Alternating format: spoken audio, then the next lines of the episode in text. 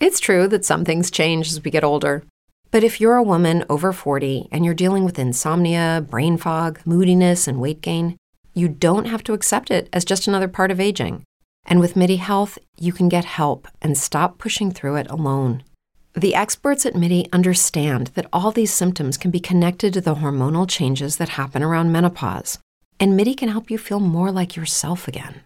Many healthcare providers aren't trained to treat or even recognize menopause symptoms. MIDI clinicians are menopause experts. They're dedicated to providing safe, effective, FDA approved solutions for dozens of hormonal symptoms, not just hot flashes. Most importantly, they're covered by insurance.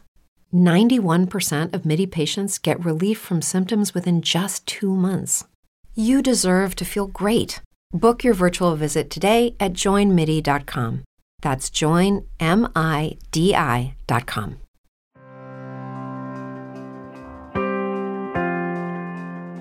Como en la temporada pasada te ofrecemos una manera muy muy sencilla de apoyar el contenido que realizamos en este podcast y es a través de volverte uno de nuestros colaboradores a través de Patreon. Que digo yo que ya que colaboras con el cine español, pues colabora con el podcast de Esto también es política. Claro, sí es muy sencillo, tú solamente te metes en patreon.com barra esto también es política y ahí puedes donar pues el dinero que quieras.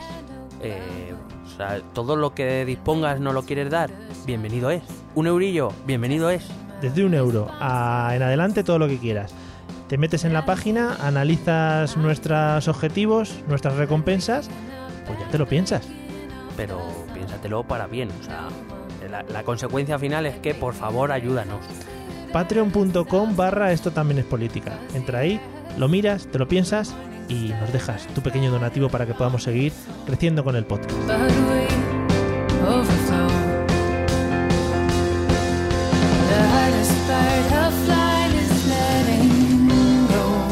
Bienvenidos a Esto también es política, el podcast que se adentra en los callejones de la historia para dar a conocer cómo se han construido las autopistas del presente. Mi nombre es Mario Girón.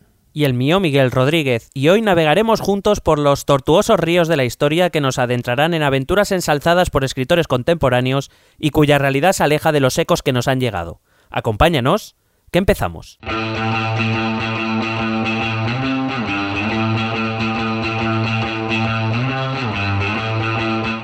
Esto también es política. Hola amigos y amigas, bienvenidos al episodio número 55 de Esto también es política. El podcast, bueno, pues yo diría espectacular en el que te puedes enterar de pues tanto de lo que comemos nosotros, por ejemplo, hasta de cosas que pasan en política internacional, que es un cambio bastante grande y así pues te llevas esa información a tu casa que nunca está de más. ¿Qué tal estás, Miguel? ¿Cómo vas? Pues bien, aquí, eh, y a veces incluso me atrevería a añadir que hablamos de lo que hablan los personajes de la política internacional, de lo que comen los personajes de la política internacional, porque así somos nosotros. Mm, Efectivamente, nos gusta ahondar pues en lo, lo que no hablan los demás, o sea, Claro. cosas de la calle, del pueblo. Lo que nos verdaderamente nos interesa, ¿no? Que es que, co- que- que- que cuántas hamburguesas ha comido hoy Donald, por ejemplo. Hombre, hombre, mira la que se lió cuando Obama fue a comer la hamburguesa de Alpha, Alpha Guys. Bueno, ya ahora Se tenemos Five Guys hasta... Claro, A ver, en la sopa, hablando de comida. muy rica. Ay. Bueno, eh, ¿qué tal has pasado la semana? ¿Todo bien? ¿Tranquilidad absoluta? Todo bien, todo correcto, ¿y tú que te alegras? Y yo que me alegro. Eso está muy bien porque podemos meter frases eh, rollo millennial para atraer a otro tipo de público. Claro, que digan, uy, estos hablan igual que... ¿Cómo se llamaba este? Auronplay. Eh, pues, si hablan igual que Auronplay, pues tienen que molar. Vale. Luego, sí, ya, pues luego, sí. ya nos quitarán en breve, pero bueno, Claro, luego nos ven tanto- las caras y dicen estos dos puretillas a dónde van, claro, Claro. efectivamente. Bueno, eh, amigos, lo estáis esperando y normalmente cuando hacemos una miniserie, después del episodio número uno, viene el episodio número dos. Si no, no sería una miniserie, si no sería un episodio simple o singular, o singular, o simple, único, sin o el, el episodio único. el episodio como el anillo, joder, sería maravilloso. Pero en este caso, como os prometimos eh, la semana pasada, bueno, pues seguimos con la miniserie en la que estábamos haciendo eh, la breve historia de Cataluña. Y si me, no me... ¿Cómo se dice? Si no me... Si Que- no, si si- no me quitas la razón, si no me corriges, Sí, perdón. eso, joder. Estamos hoy que parece que mm, no, me- no me he leído el diccionario de sinónimos y antónimos desde de hace mucho tiempo, ¿eh? No, pero has visto, has visto, ¿no? Que mm, fíjate que ahora me va a costar a mí decir la palabra. Qué contraste, ¿no? Entre ese inicio plagado de figuras retóricas y palabras tan bonitas y Mm. ahora que no sepamos decir, no sepamos hablar normal. ¿no? Hemos gastado toda nuestra prosa en la introducción y ahora es en plan, ¿qué digo? Claro, ahora ya palabras normales no se me vienen a la cabeza. A mí no, es que ya no me salen palabras normales, solo hilar historias y de navegantes y cosas. Bueno, eh, a lo que iba. eh, que vamos a seguir con la breve historia de Cataluña y si no me corriges, creo que tendremos un episodio más, ¿no? De esta miniserie. Pues sí, porque lo que vamos a hablar en este capítulo creo que es de mucha importancia, sobre todo aquello que se reclama desde el, desde el nacionalismo catalán.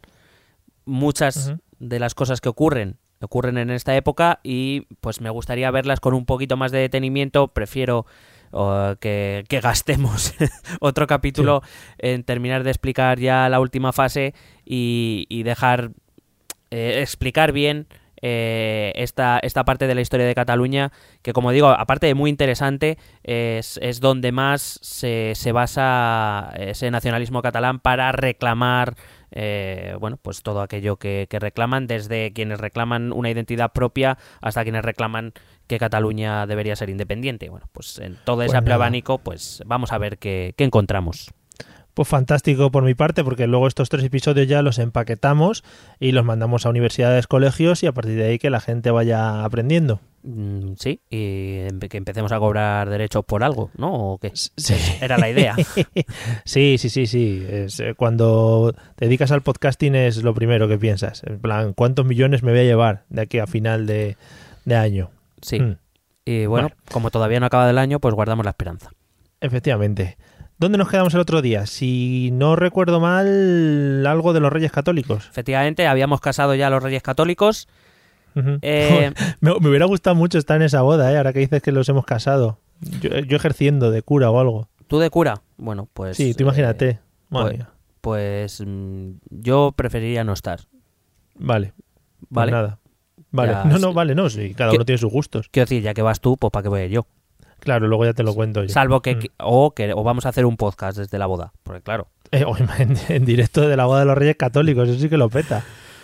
Bueno, pues empezamos con el ascenso de Fernando el Católico al al- a la corona de Aragón, se convierte en rey de Aragón. Y eh, una de las primeras medidas que va a hacer Fernando el Católico, llevado también eh, de la mano con Isabel en Castilla, va a ser la introducción en España de la Inquisición. Hmm. Ese órgano que fabrica amigos y, y trata también a las personas desde años inmemoriales. Sí, uno de los, además, uno de los órganos más recordados de nuestra historia, yo creo. Sí, mm, de los demás, infausto, recuerdo. podríamos- Infausto, ¿ves? Esto, Sí. Infausto me sale natural. Ahora, otra palabra no sabría decirte. Claro. Mal recuerdo, por ejemplo, dices mal, esa palabra es que no es. Se queda como sosillo.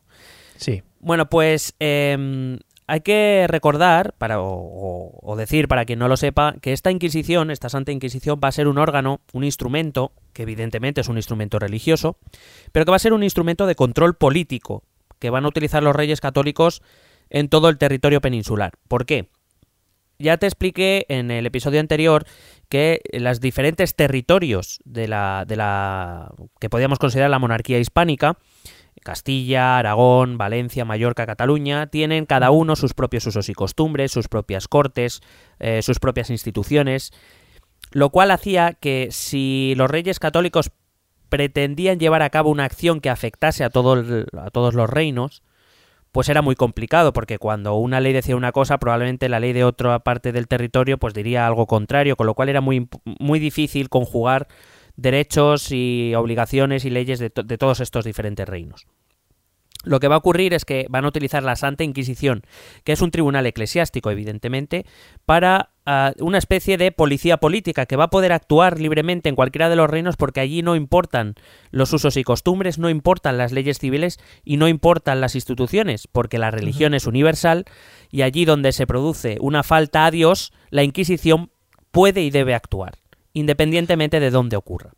Sí, eh, esta Inquisición desde un principio surge tan tan cruel y- o tan radical como siempre nos han contado o, eso fue con el tiempo o, dependiendo de las personas que estuviesen al cargo. No, viene, viene a ser un poco una continuación de lo que ya se vivía a finales de la Edad Media, cuando se empieza a perse cuando la- le digamos el, catolicismo está más asentado y se empieza a, a, mm, em, perseguir otro tipo de, de confesiones o de herejías, aquellos actos eh, que se llevaban en contra de la ley de Dios, ya eran crueles en la Edad Media, con lo cual, digamos, es una continuación, ni son más crueles ni, ni son menos. Lo que pasa es que, bueno, sí, siempre nos ha llegado, por ejemplo, aquí en España, el, eh, el famoso el liderazgo de Torquemada, que, que parecía que le gustaba el fuego eh, bastante, pero vamos, Sí. que, que era, era práctica común en la época, sin dejar de ser terrible, quiero decir, no es que esté excusando, era terrible, pero que no era nada especial para, para los tiempos que corrían.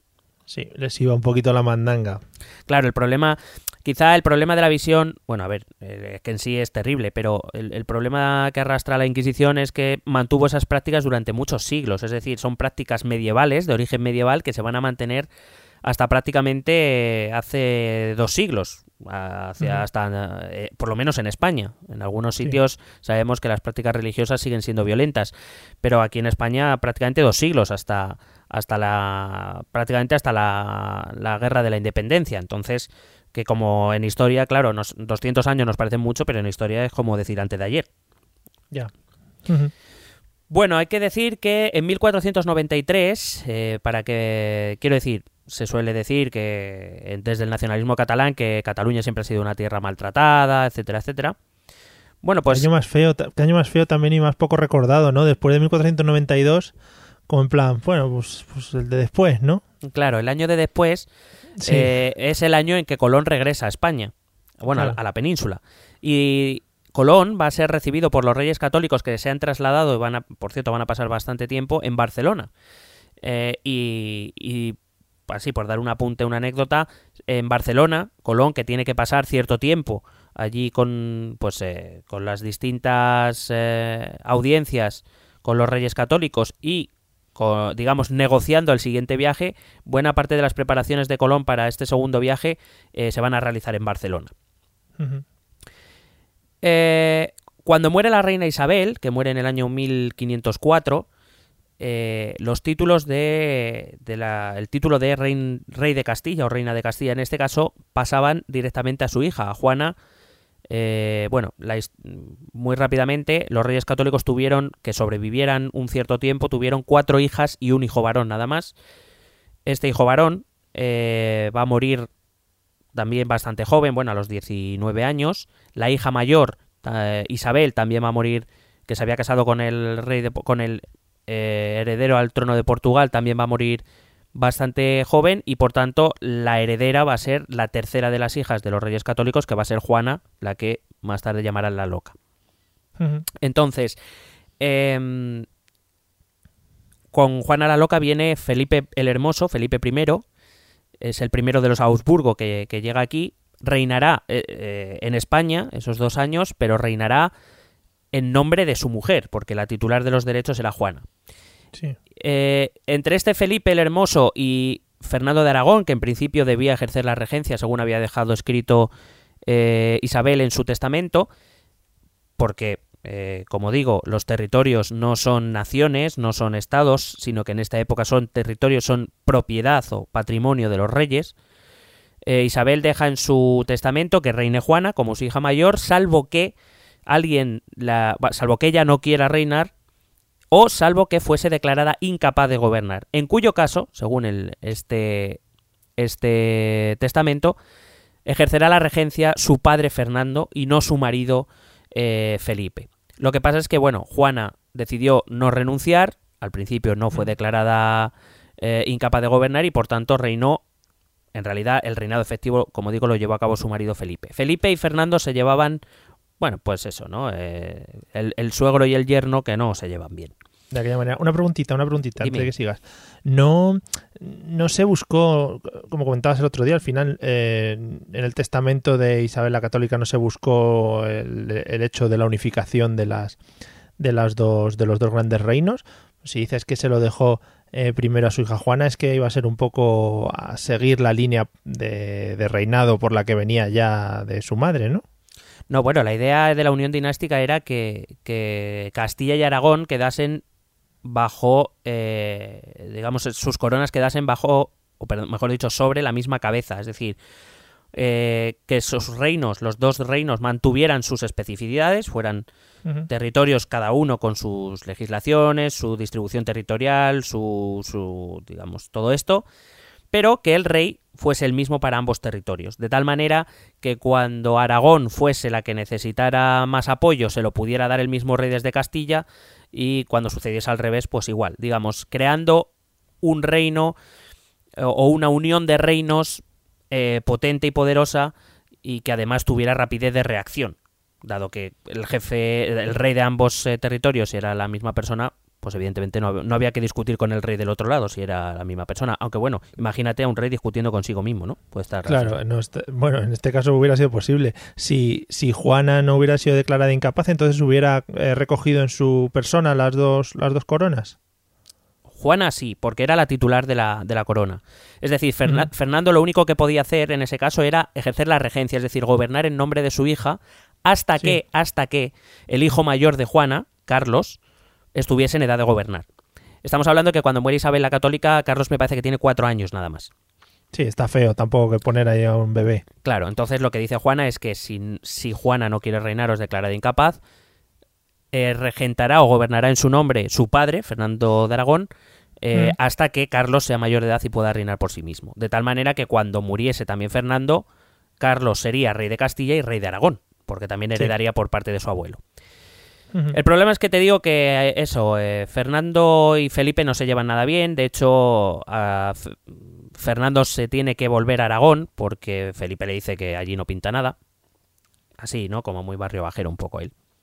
Sí, como puede terminar cualquier cena de Nochevieja, de cualquier familia, entre cuñados y suegros, etcétera. Sí, pues a- acaba con, con Fernando en Aragón y al ver que su reino podía quedar en manos de su hija y por tanto e indirectamente en manos de Felipe, lo que va a hacer va a ser casarse de nuevo para buscar un heredero. Es decir, en ese momento se pone en riesgo esa unión dinástica. Fernando lo que piensa es me voy a casar, voy a tener otro un hijo varón y si esto sigue como sigue, mi reino no pasará a Juana, sino pasará a mi nuevo heredero.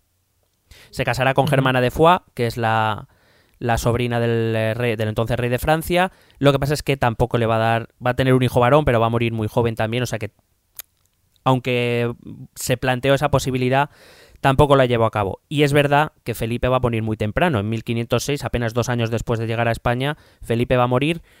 Eh, dicen que eh, tras a jugar un partido de pelota eh, su- sudaba tanto en Burgos, sudaba tanto en Burgos, debía ser verano, porque si no, Sí. que luego bebió agua muy fría que le habían traído de la montaña y que el colapso de temperatura le mató, aunque no hay, que hay quien trae teorías conspiranoicas del veneno y demás. Mm. Sí, en Burgos no, no hay ningún caso todavía recetado de sudor, o sea que no creo que fuera posible. Por eso, bueno, a, a lo mejor en agosto, ¿no? En algún día así, Mm. pero... Bueno, Sí, entonces, la, la, digamos, el fallo de los planes porque Germana de Foix no le da eh, un hijo varón y el hecho de que eh, Felipe muera tan pronto hace que Fernando regrese a Castilla para ser regente de Castilla y preparar ahora sí la unión dinástica sin la molesta presencia de, de Felipe. Hay que decir que el siglo XVI va a traer una recuperación demográfica bastante importante a, nivel europeo, debido principalmente a la reducción de los casos de peste que se habían eh, propagado sobre todo en los siglos XIV y principios del XV, y eh, hay otras epidemias, eh, no hay tantos conflictos bélicos como había habido hasta ahora. Es verdad que las guerras de religión en el centro de Europa y en Francia van a hacer que lleguen algunos inmigrantes a la zona de Cataluña, em, lo que va a enriquecer mucho a la región, va a empezar ese, Mm. ese carácter un poco heterogéneo de Barcelona, ¿no? Que no solo es la población autóctona, sino que se empieza a nutrir de, de diferentes poblaciones ya no solo peninsulares, sino también europeas. Va a enriquecer mucho a esta región, por supuesto, es Cataluña es el paso entre Francia y España, es, es una región muy importante. Claro, y, supongo que seguiría siendo un puerto importante de cara al Mediterráneo. Sí, sí, es verdad que, que estuvo compitiendo con el puerto de Valencia mucho tiempo, pero nunca dejó de ser un puerto importante, evidentemente.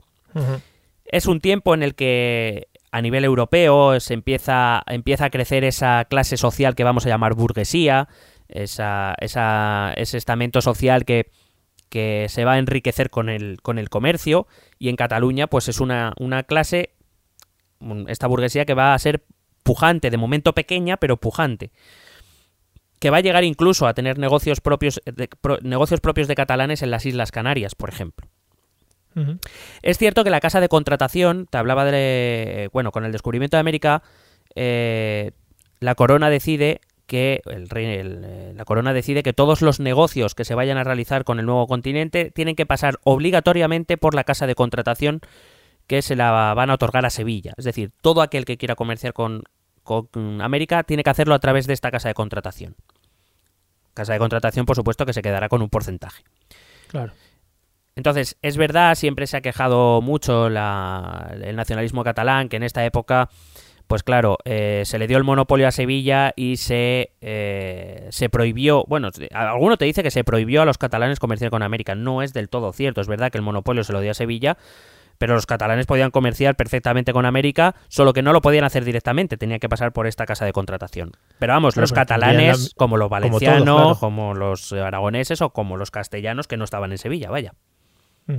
Pero existe, existen reivindicaciones por parte del nacionalismo actual eh, contra la casa de contratación de Sevilla o, o pidiendo dinero que se dio en esos tiempos o algo de ese estilo. Es, no, no es tanto una reclamación como una justificación de ese argumento por el cual Castilla o España siempre han pe- intentado perjudicar al comercio catalán o a, o a las a, digamos a, a Cataluña como territorio favoreciendo a Castilla siempre. Vale es, es esa Pero- idea en la cual pues bueno este es uno de los argumentos que entre tú y yo pues me parece bastante débil un argumento bastante débil pero bueno eh, Claro, por lo que entiendo es una simple regulación para todo el territorio español para que tampoco se fuera de las manos el tema de, de hacer negocios con América. No es tanto que no se vaya de las manos como por el hecho de tener controlado lo que entraba y lo que salía de América para poder cobrar los impuestos correspondientes, evidentemente. Pero mm, eh, a esta... eh, a, a ver cómo te explico esto. Sí. Eh, hay una cosa que no se cuenta respecto a esto y es que cuando es- este o este sector nacionalista se queja de esto, lo que no se cuenta es que en este momento eh, Cataluña que está saliendo, si, si te acuerdas en el otro capítulo te hablaba que habían vivido un siglo XV bastante complicado con epidemias, con crisis económicas que habían empobrecido mucho la región. Em, lo que nadie cuenta es que eh, sobre todo en esa primera mitad del siglo XVI, Cataluña, la- la- el poder marítimo de Cataluña está muy reducido precisamente por esta crisis. No será hasta cuando empieza a recobrarse económicamente cuando Cataluña volverá a ser la potencia marítima que había sido a, a mediados de la Edad Media, cuando llegó, si te acuerdas, te dije que había bueno, que había con- eh, conquistado o que había pasado por Mallorca, por Sicilia y que había llegado hasta Grecia. Sí. Pero esto había desaparecido en el siglo XV y se tenía que reconstruir. O sea, que ta- Cataluña tampoco estaba en condiciones de, por su cuenta, empezar un, eh, un monopolio comercial con, con América. Aparte que entre nosotros parece más lógico situar ese monopolio en la salida al Atlántico que no en la otra punta del Mediterráneo. Sí. Parece- Tiene bastante más sentido, por lo menos más accesible, sí. Em, a esto hay que añadir dos cosas. La primera es que el comercio mediterráneo además estaba en una profunda crisis. Poco antes del descubrimiento, el Imperio Otomano, musulmán, había conquistado Constantinopla y por tanto dominaba el- la tradicional ruta de comercio con el, con el este, con Asia, eh, a- que hasta este momento había mantenido el Imperio bizantino. A partir de ahora va a estar controlado por los musulmanes, con lo cual esa- ese trayecto por tierra y que, que luego atravesaba el Mediterráneo iba a ser más complicado. De hecho, las grandes exploraciones del siglo de, o finales del XV eh, o del siglo XV y del siglo XVI vienen precisamente por eso. Los portugueses y los españoles quieren llegar a, esa, a, esa a esos comercios asiáticos por otras rutas que no sean pasar por territorio musulmán. Los portugueses lo harán rodeando África, llegando a India, rodeando el continente, y los españoles llegarán pues navegando directamente hacia el, hacia el oeste. Y esa es la idea. Y por eso, eh, a partir del siglo XV y principalmente a partir del siglo XVI, el Mediterráneo va a ir perdiendo importancia poco a poco y lo irá ganando el Océano Atlántico. Porque el comercio eh, por el Mediterráneo se hace cada vez más complicado. Eh, por otro lado, el auge castellano, debido precisamente al descubrimiento de América, recuerdo que el descubrimiento de América es patrocinado por Castilla, ni por Cataluña, ni por Aragón, ni por Mallorca, ni por Valencia. Es decir, quien, quien suelta la mosca es Castilla. Sí. Con lo cual, Entonces, parece eh, lógico que quien más se beneficie del, del- de- Sí, hombre, del- descubrimiento y de la conquista sean los castellanos. Que entonces, eh, cuando Colón iba rollo eh, a dar parte a los reyes católicos, al final ahí la que cortaba el bacalao era Isabel.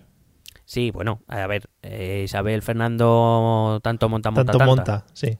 Eh, pero sí, claro, Isabel en realidad era, es que en realidad la reina de América cuando se descubre, la reina de los nuevos territorios conquistados es, Is- es Isabel, no es Fernando.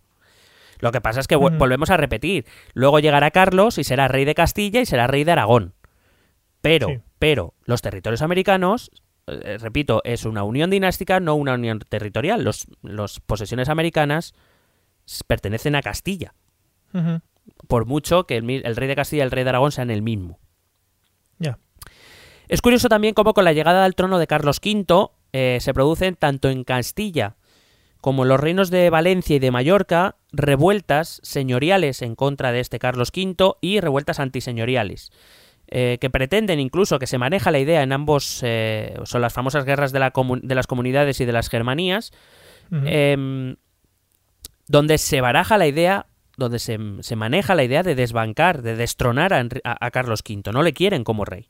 Sin embargo, en Cataluña, eh, allí nadie protesta.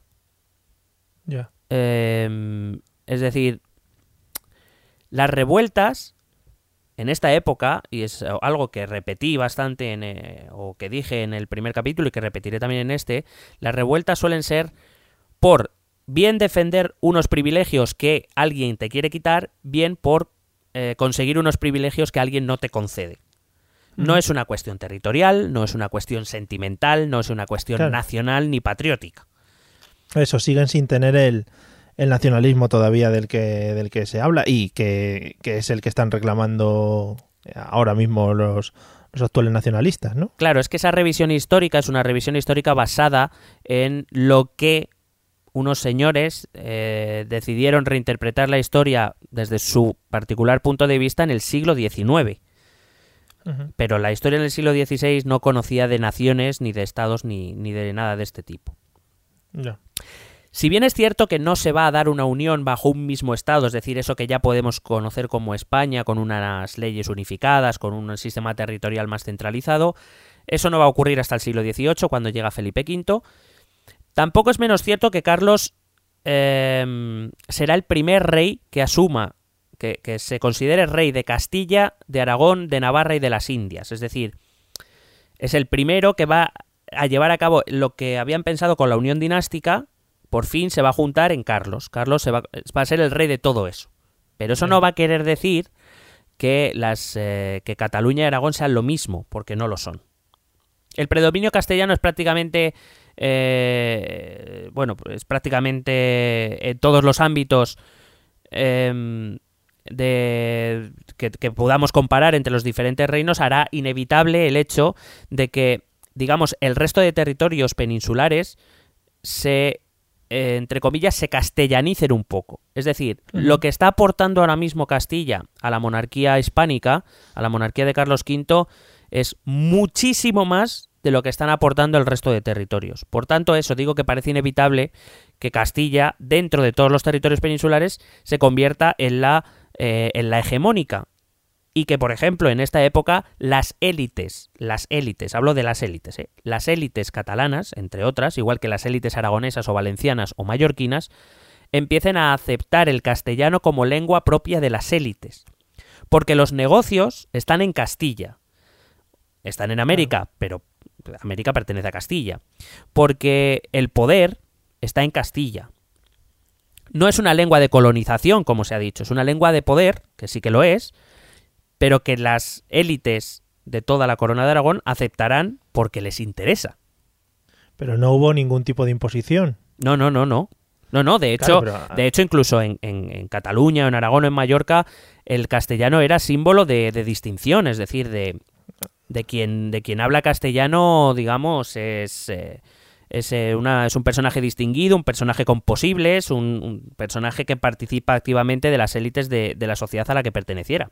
Pero no hay ni Sí, imposición. final no hay imposición porque recuerdo claro. Claro, y, y que no hay imposición porque recuerdo que en el siglo XVI no hay, no hay eh, programas de educación gratuitos ni de, ni de Ya, educación pública, eso no existía, o sea, no, no, Claro, no hay manera.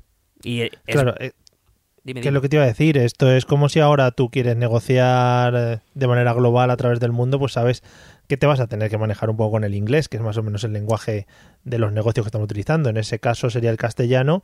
Pues si te interesa negociar, tienes que tirar con las herramientas que, que puedas. Exactamente, hoy el inglés es la lengua que tienes que aprender aparte de la tuya para poder manejarte en muchos de los campos o ámbitos a los que te quieras o puedas dedicar.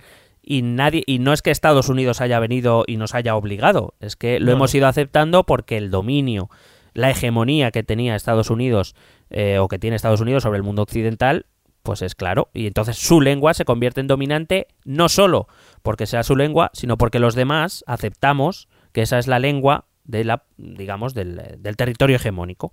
Pero nadie, no ha venido que yo sepa el ejército estadounidense aquí a España a apuntarnos con pistolas a decir que habláis inglés o, fuera. Y tampoco supongo que no hubo persecución a gente que hablase en catalán, porque eso seguía estando en otros niveles de la sociedad. No, claro, pero es que el, el catalán, que se quedó como lengua propia de las clases populares, no digo que las élites no hablaran catalán, claro, conocían el catalán, evidentemente. Pero Sí. entre, entre élites hablaban en castellano, se convirtió en la lengua común. Y con las, con las clases populares catalanas que hablaban en catalán, pues es que nadie, pero es que no hablaba nadie con ellos. O sea, no sé cómo decirte. Es que la- eh, quienes se relacionaban entre sí de los distintos territorios eran las élites, no las clases populares. Ya, ya, ya. Bueno, em, como parte de la instauración de lo que conocemos como Estado moderno y de las monarquías autoritarias, las cortes, una de las, una de las medidas, eh, bueno, la, la Edad Moderna es básicamente la etapa en la que pasamos de ser unos reyes que dependen en gran parte del resto de nobles a ser reyes autoritarios primero y absolutos después, es decir, que van a empezar a concentrar los poderes en sus personas. En este tiempo, las cortes, incluidas las catalanas, serán convocadas cada vez en menos ocasiones y cada vez con un mayor lapso de tiempo entre, entre ellas. Y eh, cierta historiografía catalana se queja de eso, pero es que lo mismo ocurrió con las cortes castellanas.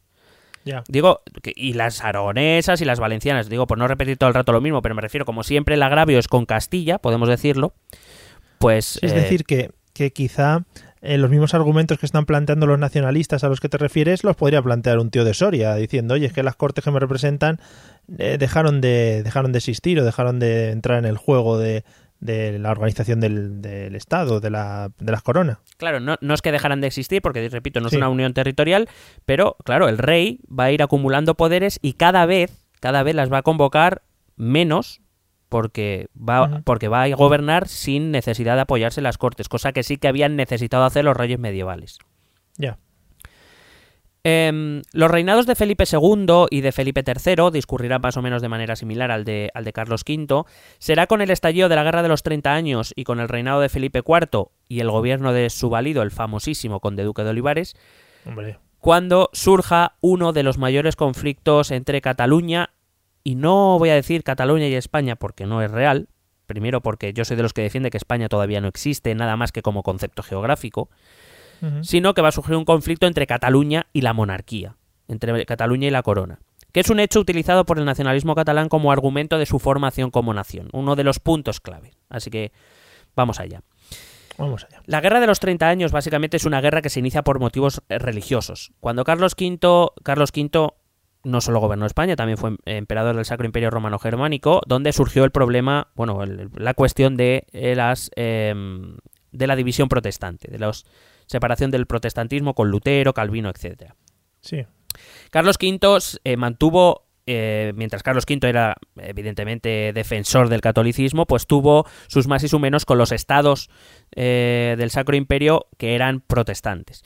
En el año 1555 Carlos V llegó a una paz con estos estados, la llamada paz de Augsburgo, Básicamente porque no, no porque fuese una paz real, sino porque Carlos V había decidido ya abdicar el trono y, y abandonar el- mm, toda forma de poder y necesitaba cierta paz para poder hacer ese cambio, ese relevo con cierta tranquilidad.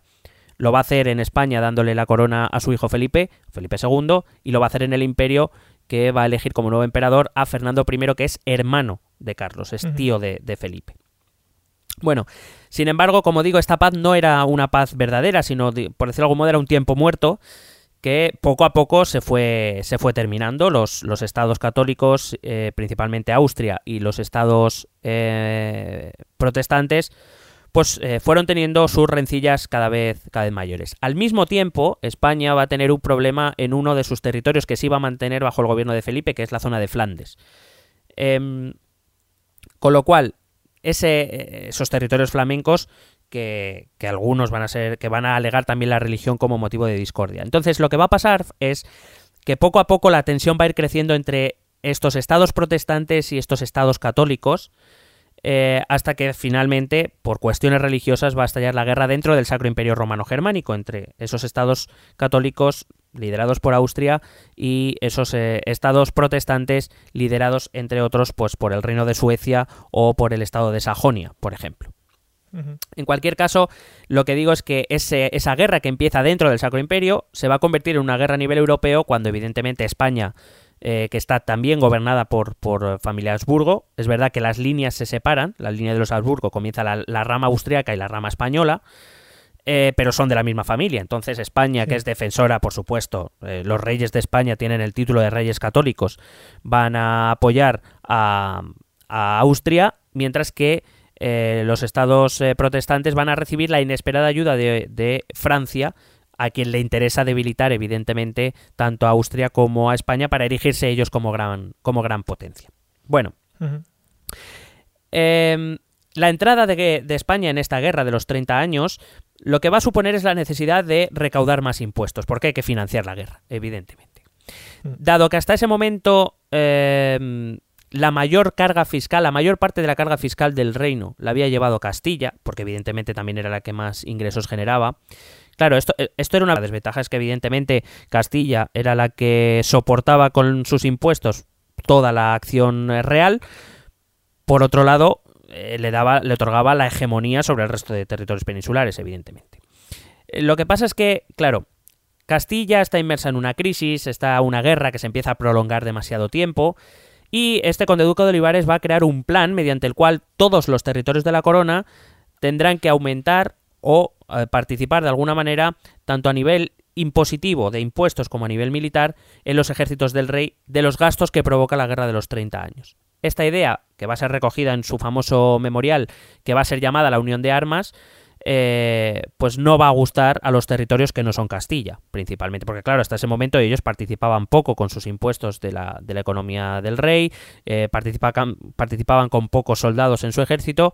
Claro, este plan lo que hacía era que iba a aumentar eh, sus, sus impuestos a la corona y que iba a aumentar eh, el- el- la participación en cuanto a nivel militar en los ejércitos y en la guerra. Se estima, según algunos estudios a los que yo he podido leer, que la cantidad eh, de impuestos que se pagaban en Castilla respecto a las otras zonas de, de la península eran un 400% superior. Es decir, un castellano pagaba de Uy. media, de media, algunos hacían más, otros hacían menos, pagaba de media un 400% más de impuestos que un aragonés, que un valenciano o que un catalán.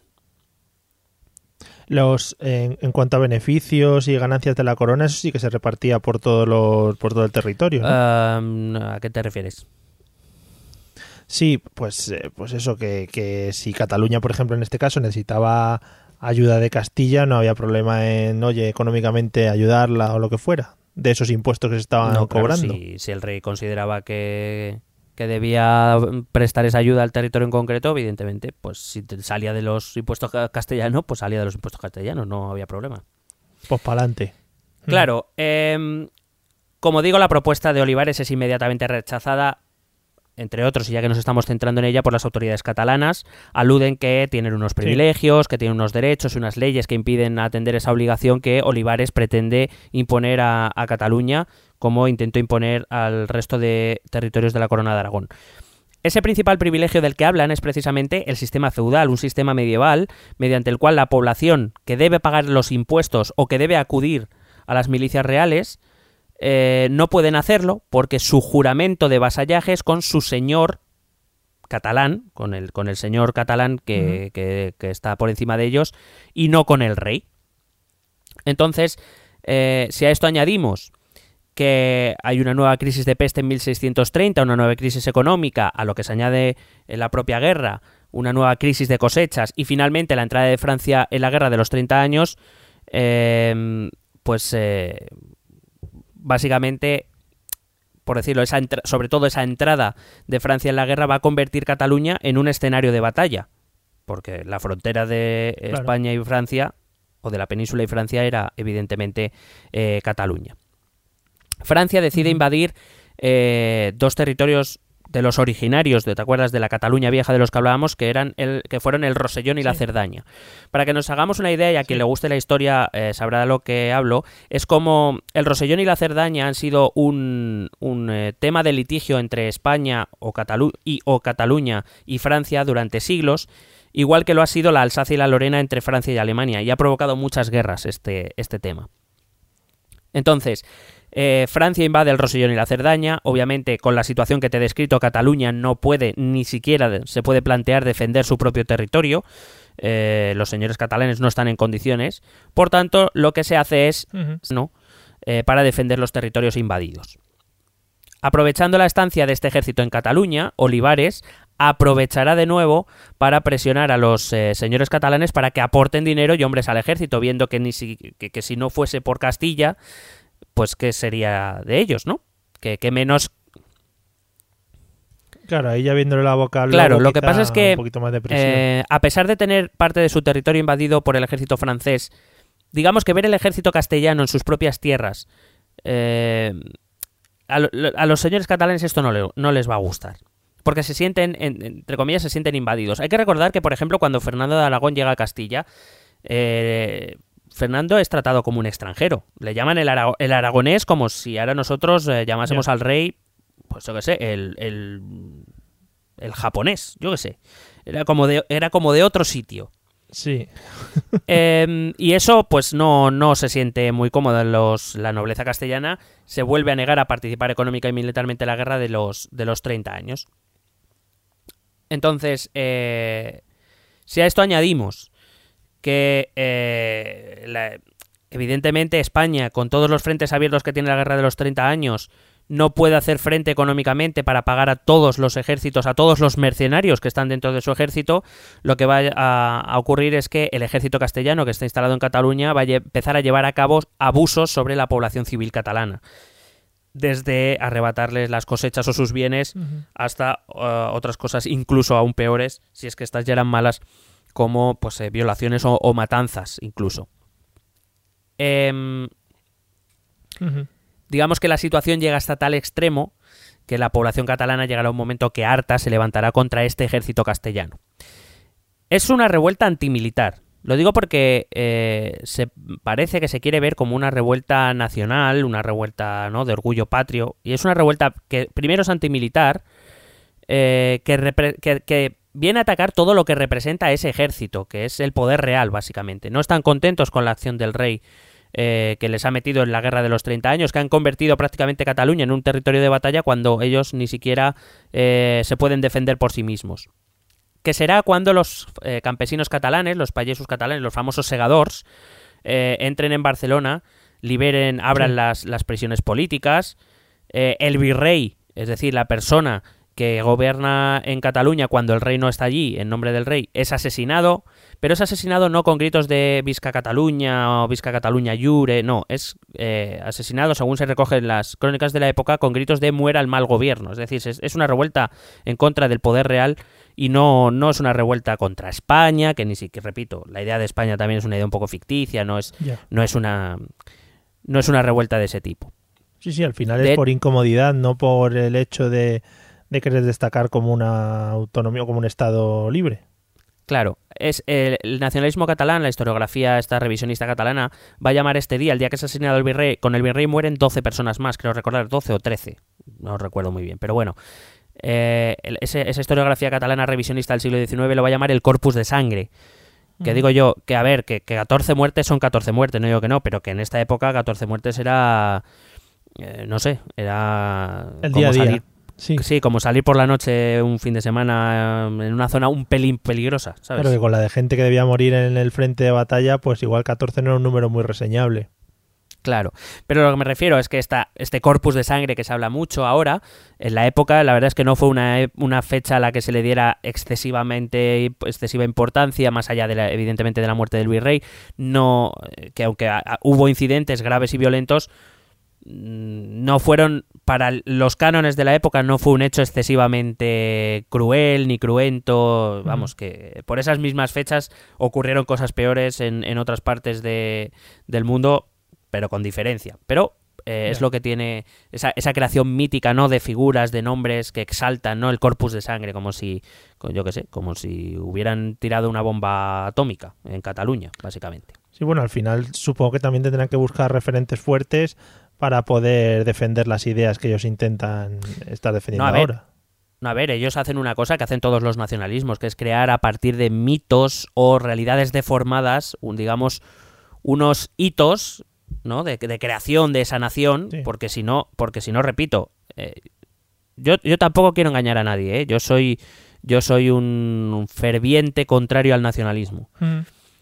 Porque considero que se que se que toda esa construcción se basa en nada en, en- en espuma en, en- nada tangible Ya.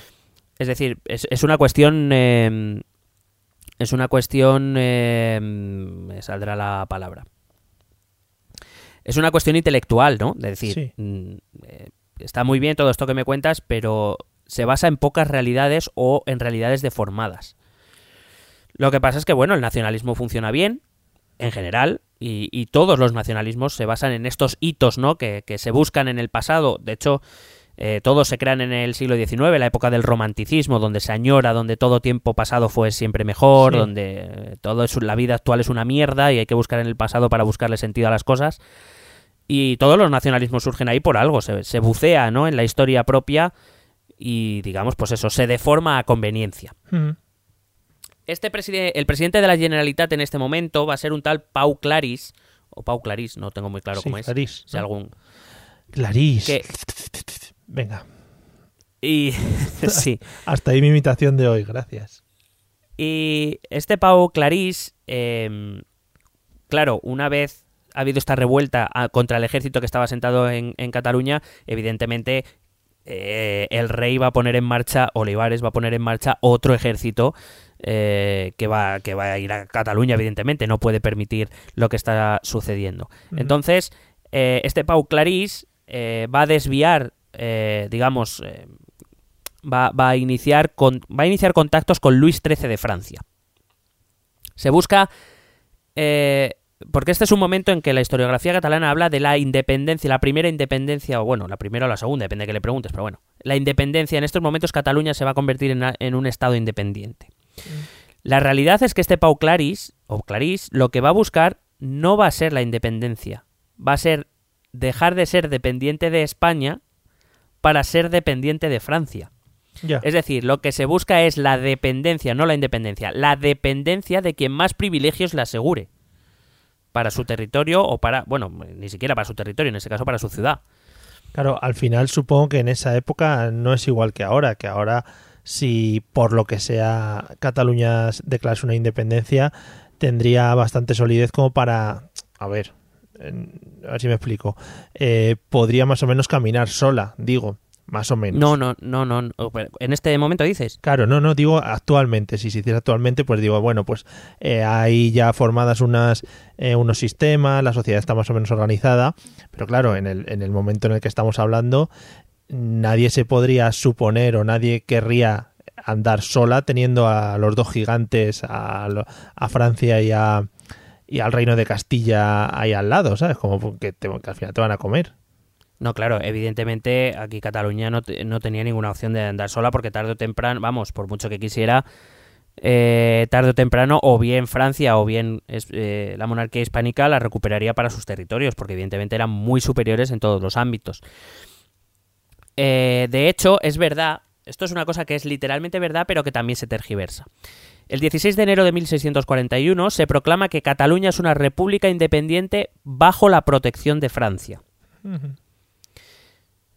Claro, todo esto mientras el nuevo ejército del rey, del rey del, eh, de, mm, de Felipe IV, Sí. está avanzando hacia Cataluña. Lo que le va a decir Francia es, no, no, no, no. no te calientes. Si tú quieres que yo te proteja, tú tienes que ser parte de Francia. Claro. Y este Pau Clarís va a aceptar, porque no le queda otra, pero entre otras cosas porque si no, el ejército de- cuando llegue el ejército de Felipe IV, si no hay alguien que proteja, si no está el ejército francés, pues lo que la- la- el destrozo que va a hacer el ejército de Felipe IV iba a ser pequeño. Claro. Co- vamos, acorde con los usos y costumbres de la época. Sí, sí, sí. Bueno, pues eh, esta primera independencia acabará en apenas uno, un tiempo que no, que no llega ni a ser república independiente, evidentemente, con que Luis XIII de Francia es proclamado conde de Barcelona. Mira. Digo, por lo de la independencia, lo digo. Sí, sí. Durante 12 años, Bastante durante 12 años, se ve, sí. S- Sí, durante 12 años Cataluña estuvo apartada de España, pero estuvo bajo el dominio y la protección francesa. Muchos nobles catalanes retornaron a Castilla al ver que los nobles que empezaron a hacerse cargo del gobierno catalán no eran los nobles catalanes, sino eran nobles franceses, Claro. evidentemente. El desencanto catalán es evidente por el centralismo francés, además se van a un país tremendamente centralista, que la obligaba a comprar productos franceses, cosa que por ejemplo España no hacía, o por lo menos no hacía con la misma seguridad, la obligación de comprar productos castellanos no existía. Y digamos que se levantaron por no querer contribuir con el ejército hispánico y van a contribuir por obligación al ejército francés, de una manera o de otra. Y en este caso Es no sé si no sé si Francia utilizó el territorio eh, catalán como se había utilizado en otras en otras épocas como un poco barrera contra contra el reino de Castilla. Claro, de estado tapón, claro. Lo que, eh, claro, de hecho, el- lo que se instala en Cataluña es, es el ejército francés, lo que nombran es un virrey francés. En apenas unos años, casi meses, lo que antes era un sentimiento antimonárquico español va a pasar a ser un sentimiento antifrancés. Ya. Eh, la guerra de los 30 años acaba con la famosa, aunque solo sea de oídas, la paz de Westfalia, que permite a España acabar los conflictos en Centro Europa y concentrarse en el conflicto con Francia. Hay que decir que Francia en estos momentos tiene algunas revueltas internas también, lo que hace que España eh, tenga, conciba alguna esperanza de poder derrotar a, Francia. Eh, pero eh, se va a concentrar sobre todo en recuperar Cataluña y Portugal, que también se había levantado con, el apoyo francés. Portugal no lo va a conseguir recuperar, Portugal se va a declarar independiente y ya lo seguirá siendo hasta nuestros días, pero Cataluña sí que volverá a dominio de los Habsburgo en 1652. Felipe IV hay que decir que decretó una amnistía que mantuvo los fueros y privilegios catalanes, con lo cual, pues bueno, dentro de lo que cabe, salieron, no salieron demasiado mal parados. Eso sí, perdieron eh, el Rosellón y la Cerdaña, que ya quedaron en manos de, de Francia. Es decir, quienes más perdieron, quienes más acabaron perdieron, fueron los propios catalanes. Sí.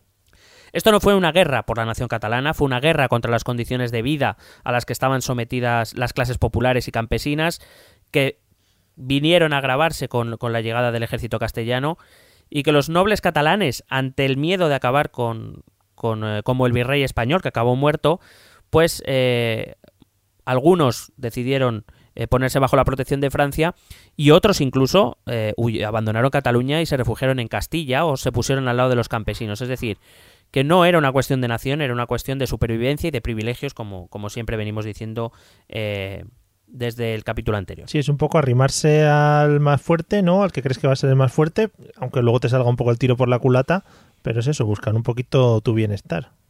Sí, es, eh, digamos, en una, es hacer una apuesta y, y el, problema es que eh, si te sale bien está muy bien, pero si te sale mal, pues... En este caso tampoco salieron demasiado mal parados. Veremos otro caso en el que sí que salieron mal- peor parados por, al apostar por el, por el que no ganó la guerra. Ujú. Eh, la situación tras la guerra de los segadors eh, siguió siendo una situación difícil para Cataluña, eh, quizá con el añadido, como digo, de recibir constantes eh, ataques armados desde Francia. ¿no? El resto de, territorios peninsulares también tenían sus dificultades, pero digamos que a Cataluña esa característica fronteriza pues todavía le va a afectar un poco más. Voy a avanzar rápidamente al otro gran hito del nacionalismo catalán, que fue la Guerra de Sucesión Españo- Española y el famoso 11 de septiembre de 1714. Muy bien pronunciado. Ha- Has visto, ¿eh? Sí. El 11 de septiembre de 1714, ¿no? El día que, bueno, a día de hoy sigue siendo la diada de Cataluña. Sí. Muy rápidamente. Eh, a Felipe IV le sucedió su hijo Carlos II, Carlos II fue un niño bastante enfermizo desde pequeño, no se le veía demasiado mm, espabilado, podemos De decir que era un poco de borderline. maneras, los reyes, el que no tenía una cosa, eh, tenía otra. Sí, bueno, eh, y el que no era, el que no pillaba la sífilis donde no debía, quiero Claro. decir. Era lo que tenía, ¿no? Que Es lo también le iban tiene, pues, buscando, le iban buscando un poco.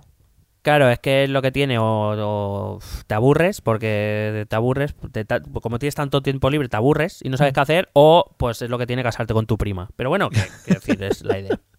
Sí, sí. Em, digo que era un niño que no se le veía como muy espabilado, que era un poco borderline, em, un niño bastante enfermizo. Vamos, toda Europa tenía clara que Carlos II mm, iba a morir sin descendencia porque se le veía venir, vamos. De hecho, eh, claro, además venimos de que la- eh, España ha perdido la guerra de los 30 años, ha perdido la guerra contra Francia, eh, ha perdido, ha empezado a perder la hegemonía en favor de Francia. Esto, fíjate, estamos en ese momento y además el rey es Carlos II. Va a hacer que las grandes potencias europeas, hay, hay documentos de esto, que llegan a repartirse los dominios españoles cuando, para cuando muera Carlos II. Como el trono en principio iba a quedar vacío, pues que se lo iban a repartir todo, más o menos. Esta era la idea, ¿eh? Y hay documentos que lo certifican. No contaron con que Carlos II, aunque hay que pensar que no fue Carlos II, sino que fue alguien que le metió la idea en la cabeza, eh, que murió en el año 1700, efectivamente sin descendientes, dejaría escrito en su testamento a quién le dejaba el trono de España, que fue a Felipe d'Anjou, era el nieto de Luis XIV de Francia, Sí. y, eh, y a su vez nieto de María Teresa de Austria. Y tú dirás, ¿quién coño es María Teresa de Austria? Bueno, María Teresa de Austria era hermana de Felipe IV. Es Hombre. decir, se lo deja al nieto de su tía, por decirlo de algún modo. Sí. Em, Felipe V es miembro de la familia Borbón. Es el primer Borbón que llega a España. Entra- entrará en España en 1701, donde es proclamado rey. Lo que pasa es que en Europa surge un miedo. Y es que en Francia tienes un Borbón y en España tienes al nieto de ese Borbón. Es decir, tienes Sí. a dos Borbones en dos de los reinos más importantes de toda Europa. Como que ese equilibrio de poder como que empezaba a desestabilizarse un poco. Entonces el resto de potencias europeas, principalmente Austria, Inglaterra y las Provincias Unidas, van a proponer un candidato alternativo para no eh, desequilibrar la balanza. Va a ser el archiduque Carlos, que es el hermano del eh, entonces emperador del Sacro Imperio Romano Germánico y jefe de la casa Habsburgo de Austria. Claro, a- eh, ellos vienen a decir que, que Carlos debe ser el rey porque pertenece a la familia Habsburgo, que es la misma familia que Carlos. La defensa de la candidatura de Felipe es que Carlos II dejó dicho en su testamento que él era el elegido para, para ser rey. Sin embargo, Carlos II, que repito, eh, cuando digo Carlos II hablo de alguien que le debió meter la, mano, la idea en la cabeza, em, fue bastante habilidoso al incluir dos cláusulas para que Felipe pudiera reinar en España. Si España quería ser, si Felipe quería ser rey de España, tenía primero que jurar que los territorios españoles no podían ser divididos, lo que implicaba, por tanto, toda anulación de acuerdo o tratado que el resto de potencias europeas podían haber hecho para dividir el territorio español. No podía ser porque si Felipe quería ser rey, no podía dividir el territorio. Y la segunda cláusula es que si Felipe aceptaba el trono de España, debía renunciar expresamente al trono de Francia. Es decir, no podía ser rey de Francia y rey de España al mismo tiempo. Ya. Aún así, el resto de, de potencias europeas va a reaccionar ante esta posible alianza franco-española. Se constituirá lo que se llama la Liga de la Haya entre Inglaterra, Provincias Unidas y Austria, a la que luego se añadirá Portugal, y propondrán a otro candidato para el trono que digo que es este Carlos de Austria, el archiduque Carlos. Eh, como su candidatura no fue admitida, esta Liga de la Haya va a declarar la guerra a España y Francia en 1702 y así se inicia la guerra de sucesión española. O sea, que empiezan, primero empiezan por las buenas, ¿no? Como se diría, y luego ya dicen, ah, que no, pues venga, vamos para adelante. Que no, pues toma cañones. Pues toma ahí, vamos ahí, iba a Y, decir y metralletas. sacaron, el, pero sí, no. y sacaron el, el tablero del Risk y ahí. y conquistaron Cachanca, Cachanca. hombre, hombre. Y Yakutsk. Hombre, que eso Bueno. eran núcleos, núcleos importantes para, para la expansión. Claro que sí. Bueno, esta guerra de sucesión española va a tener dos vertientes. Una que se convertirá en un conflicto internacional, como hemos estado viendo, entre un bloque que va a ser Francia-España y el otro bloque Inglaterra, Portugal, Provincias Unidas y Austria. que incluso se combatirá, en, se, se combatirá, por supuesto, en Europa, pero también se combatirá en América. Y por otro lado, va a ser una guerra interna de España entre quienes apoyan la candidatura de Felipe V y quienes apoyan al candidato austriaco al archiduque Carlos. Al contrario de lo que se viene a decir, el candidato austriaco recibió apoyos en todos los territorios peninsulares. Lo digo porque tradicionalmente se suele presentar esta guerra de sucesión como que Carlos recibía sus apoyos de los territorios de la corona de Aragón y Felipe de la corona de Castilla y no es tan cierto. Es decir, sí es cierto que los territorios de la corona de Aragón, cuyo eh, siempre hemos visto la corona compuesta por diferentes territorios, pues tenía una mayor aceptación el archiduque Carlos ya que pretendía eh, instaurar una especie o, o más o menos el mismo sistema que había en el Sacro Imperio Romano germánico donde los distintos estados tenían capacidad política pero luego digamos pertenecían a una unión superior pero eso sí donde el emperador tenía más bien poco poder ¿Vale? Entonces, eh, les gustaba más esta línea austríaca, esta línea del Sacro Imperio Romano. Entonces, bueno, podemos decir que había más población tendente a defender la candidatura del archiduque que la de Felipe V, que viene de un país evidentemente centralizador como lo es Francia. Es decir, son dos modelos políticos Sí. completamente opuestos. Una preguntita. Es que lo Sí. estaba pensando, digo, mm, todos estos países que, que, que ponen como candidato a este archiduque Carlos, ¿qué potestad tienen para hacer, para hacer esto? Es decir, ¿cómo, ¿en qué momento, si realmente si has estado en lucha con Francia o con Castilla, con lo que sea, cómo llegas un día y dices, oye, que yo propongo a este para que entre a reinar aquí? ¿O, o- o es que quieren imponerle? O, o cómo va ese asunto? No sé si me explico. Es una, es una cuestión de, de política internacional. Es decir, cuando Carlos II muere, el trono queda vacante. Entonces, eh, eh, la, la opción que, que ofrece el testamento es que el nieto del rey de Francia se va a hacer cargo del trono de España. Y a otras potencias, a estas potencias, a Austria, Inglaterra principalmente, pues les asusta que las dos, probablemente las dos coronas más potentes de todo el continente, Sí. eh, se alíen de forma natural Claro, al final, si es familia, al final iban a tirar por la familia. Claro, entonces no es que lo vayan a tratar de imponer, lo que hacen es buscar un candidato que pueda ser creíble, es decir, no van a decir, mira, que acabo de coger al vecino del cuarto que pueda ser rey de España. No, evidentemente van a buscar un candidato que pertenezca a la familia Habsburgo, que es decir, la misma familia a la que pertenecía Carlos II, Mm. eh, y digamos presentan su candidatura basándose en la idea de que a un Habsburgo le debe suceder un Habsburgo y no un Borbón. Evidentemente, la candidatura de Felipe V ya no es solo porque Carlos II lo ponga en su testamento, es que, como digo, era nieto de una hermana de Felipe IV. Es decir, siempre. se- ese- eh, por eso las- todas las casas reales están emparentadas, porque siempre puede llegar el caso que en algún momento eh, falle la descendencia en, en, alguna, en algún trono y haya que ocuparlo. Y evidentemente, si lo puede ocupar alguien de tu, de tu línea, pues mucho mejor. Sí, nosotros aquí, Froilán todavía está ahí, o sea, que todavía No, puede no, entrar. y cre- creo que el Conde Lequio todavía está por ahí también. Claro. Qué guapo. ¿Te imaginas, no? Pues eso. Joder. Eh, bueno, pues eso, digo que, que es verdad que los territorios de Aragón son más tendentes a apoyar al archiduque Carlos, lo que no quiere decir que toda Aragón, eh, toda la antigua la, la corona de Aragón eh, apoye al archiduque Carlos, ni quiere decir que todo, toda Castilla apoye unánimemente a, a Felipe V, porque no es así. Es verdad que los modelos políticos son asimilables a una u otra zona, pero también es verdad que durante una guerra lo normal es que eh, si los núcleos más duros de defensa de la candidatura del archiduque Carlos se encuentran en, en el noreste peninsular, lo lógico es que si yo soy un castellano que cree que el verdadero rey debería ser el candidato austriaco, pues en Castilla no me voy a quedar mucho tiempo si veo que me van a soplar los mocos. Claro. Pues lo- claro, lo que pasa es que, por ejemplo, Cataluña empieza a recibir mucha población de otras partes de la península que defienden la candidatura eh, eh, austríaca y que evidentemente no se pueden quedar en sus reinos. Y igual le va a pasar a Castilla. Castilla empieza a recibir gente de, de- de territorios de la antigua de la corona de Aragón que, que- que defienden la, la candidatura de Felipe y no están por la labor de quedarse en su territorio a ver si le soplan la- las narices. Claro, claro. Al final es irte a donde, donde están los que, los que mantienen tus ideas. Claro, por eso digo que, pero eso no quiere decir en ningún caso que todos los catalanes, digo porque estamos hablando de Cataluña, que todos los catalanes Sí. apoyaran sin fisuras a Carlos, al archiduque Carlos, y que todos los castellanos apoyaran sin fisuras a Felipe V, porque no era así. Ya.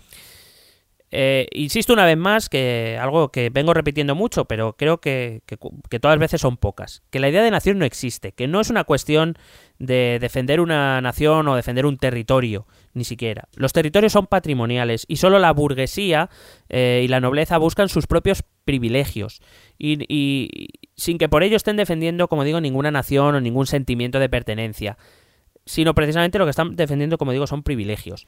Además es cierto que hay que revisar que, eh, que en la corona de Aragón se reciben ataques franceses casi constantemente y que ese sentimiento antifrancés del que te he hablado antes, que ya existía, pues puede que también influya a la hora de apoyar al candidato austriaco y no al francés. Claro. Pero, pero que, que esa es la, que esa es la idea, no estamos hablando de, de naciones. Ya. En el marco de esta guerra, eh, las fuerzas aliadas van a desembarcar en Portugal, van a conquistar Gibraltar, que eh, controlan Gibraltar básicamente porque eh, controla la entrada al Mediterráneo desde el Océano Atlántico y, y también la salida, es decir, todos eh, la ida y la vuelta de los barcos que van desde la península América, a partir de ahora las van a controlar los ingleses principalmente. Estos aliados van a nombrar al archiduque Carlos rey de España, de hecho le van a nombrar Carlos III. Lo que pasa es que como no reinó de forma efectiva, se reservó el nombre para otro Carlos III. Se reseteó, ¿no? Se hizo ahí Sí. un reset. Es decir, en un momento dado tenemos dos reyes. eh, y básicamente será la guerra la que dirima cuál de los dos reyes va a ser el que ocupe el trono de verdad. Quien gane la guerra ocupará el trono. Y no es una cuestión de sentimiento de nacionalidad, es una cuestión de a ver quién la tiene más grande. Claro, si al final realmente el, combate era entre a ver cuál de los dos iba a quedar, no, no cuál es el territorio que se impone sobre el otro.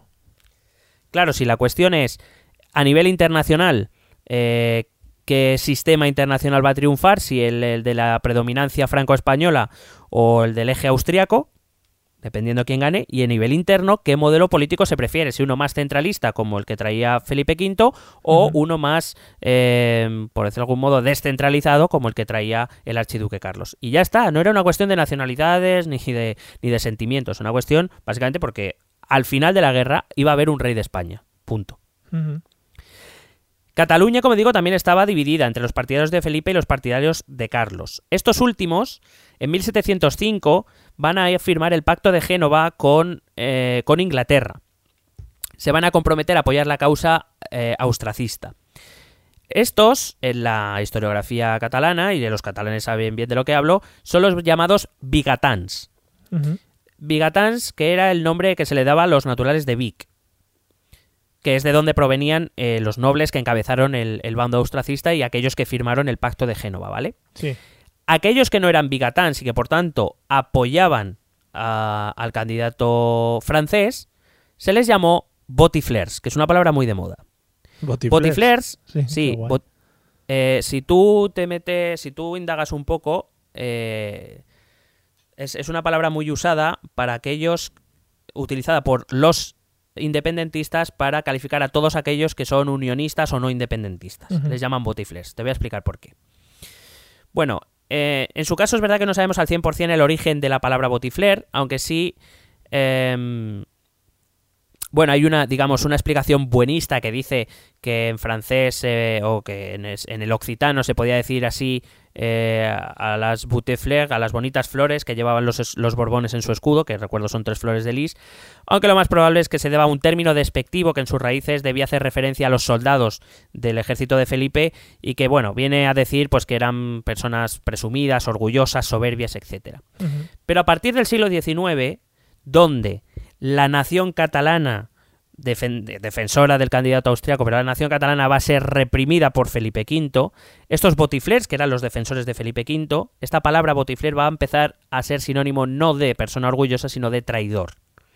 Todos aquellos que defendieron eh, a la causa de Felipe V son botiflers, son traidores. Y hoy en día, si te metes en Twitter, verás, pones botifler en el buscador y Sí. verás eh, que normalmente es una palabra despectiva, evidentemente, que, se- que utilizan entre catalanes Sí. y que normalmente, o por lo menos yo las, las muchas veces que los he visto, suele ser que un independentista llama botifler o traidor a alguien que no es independentista Muy o que es unionista, porque considera que no está defendiendo, que está traicionando a la nación catalana. Pero en el siglo X, eh, en, la- en el siglo XVIII, Botifler era defensor de Felipe V, que podía tener alguna anotación despectiva, pero nada más, no era, no era el traidor que soy. Eso Bueno, surge a partir del nacionalismo del siglo XIX. Eso es lo mismo, es lo mismo de antes. Al final coger eh, una palabra con mucho efecto, muy dramática y que tiene cierta historia para, para adaptarlo a los tiempos de ahora y al, al- al objetivo que quieren conseguir. Exactamente. El archiduque Carlos llega a Cataluña, jura las constituciones catalanas, convoca cortes en las que confirma unas ventajas comerciales que ya había hecho Felipe en 1701, distribuyó títulos, distribuyó privilegios y con el apoyo de Inglaterra, de Provincias Unidas y de Portugal, llegó a conquistar Madrid. Hmm. Eh, la respuesta de Madrid fue pasar de la ciudadanía, bueno, de la, de lo- de la población madrileña fue pasar olímpicamente de este archiduque Carlos. Primero porque por eso somos chulos, ¿no? Porque pasamos de todo el mundo. Pero Claro, bueno, hombre. Aparte de eso, probablemente es fruto de la ignorancia y de la confusión, porque claro, ten en cuenta que unos años antes había venido un tal Felipe, habían dicho que era el rey de España, y ahora de repente viene un tal Carlos y dice que es el rey de España también. Y es como, vamos a ver si os aclaráis vosotros y luego ya nos lo explicáis. Claro. Eh, de hecho, mi anotación es la gente se queda toloca. Claro, es que al final yo supongo que la gente, el tema de... Es, es lo que hablábamos el otro día, estaría más preocupada de sobrevivir que del simple hecho de quién es el rey que tengo por encima o qué va a pasar con la corona. Claro, y que además no había Twitter ni periódicos ni nada, o sea, que cada uno se enteraba como podía y si se enteraba. Bueno, tras recuperar, eh, Felipe consigue, Felipe V consigue recuperar Madrid y las tropas borbónicas y las tropas austracistas se enfrentarán en la decisiva batalla de Almansa en 1707. En esta batalla el bando austracista estaba compuesto principalmente, fíjate el dato, por fuerzas austriacas, portuguesas e inglesas. Si había fuerzas catalanas, desde luego eran muy minoritarias, porque yo no las he encontrado, no puedo negar que las hubiera, porque evidentemente no conocía a todos los soldados que había allí, pero desde luego si las había eran muy minoritarias. Claro, al final es lo que hablábamos antes, cuando se rebelan contra, eh, contra el ejército que manda Castilla, ellos, o sea, ellos tampoco tienen, o cuando se unen a Francia, ellos tampoco tienen un ejército muy potente como para defenderse, no lo tendrán ahora tampoco. No, no lo, no lo tienen. Eso. Pero, eh, pero bueno, eh, en, en ciertos momentos sí que han participado de, eh, con, con- con tropas. De hecho, cuando hagamos el último capítulo veremos que también eso va a ser uno, uno de los motivos de algunos de los episodios trágicos de la historia contemporánea de Cataluña y de España, por otro lado. Bueno, eh, la batalla es vencida por los ejércitos de Felipe V, lo que le abre la conquista, la reconquista, digamos, o la recuperación de los territorios de Aragón y de Valencia. Debido a lo que Felipe evidentemente considera una traición, porque Felipe se consideraba el rey legítimo, entre otras cosas, porque el rey anterior lo había designado. eh, Felipe consideró esto una traición, algo que en Francia jamás pasaría. Y de este Felipe decidió eh, quitarle los fueros a Aragón y a Valencia por ser traidores. Y esto era un mensaje para el resto de territorios que se siguieran resistiendo a su, a su reinado, entre los cuales estaba Cataluña, evidentemente. Es decir, no fue en ningún caso un problema exclusivamente catalán, como Ya, ya. nos quieren hacer ver, que muchas veces nos presentan esto como si fuera, no, fue es que Felipe V fue por Cataluña, no, no, es que le hizo lo mismo Aragón y a Valencia. Claro. Siempre se argumenta que la pérdida de fueros catalanes era una medida centralizadora y represora que el reino de Castilla eh, em, fue, fue, digamos, eh, fue contra Cataluña y no, eh, fue una medida represora que Felipe V tomó contra todos aquellos territorios que eh, mostraron simpatía y apoyo por un candidato que no era él. Claro, y de la misma manera, si el archiduque Carlos hubiera impuesto en la batalla de Almansa, no hubiera sido una victoria de Cataluña contra Castilla, hubiera sido una victoria de Aragón, Cataluña, eh, Comunidad Valenciana, etcétera, o los, por lo menos los las zonas o los territorios asociados a o aliados a este archiduque contra Castilla, que era contra lo que estaba luchando. Sí, y ni siquiera sería hubiese sido una victoria de Inglaterra, de Austria claro, y, de, y de Provincias Unidas más que de, de estos es. territorios. Eh, quiero decir que estas medidas represoras, evidentemente, eh, con el no podemos mirarla con los mismos ojos que, que tenemos ahora, porque no era la misma mentalidad eh, la que había en el siglo XVIII que la que hay ahora.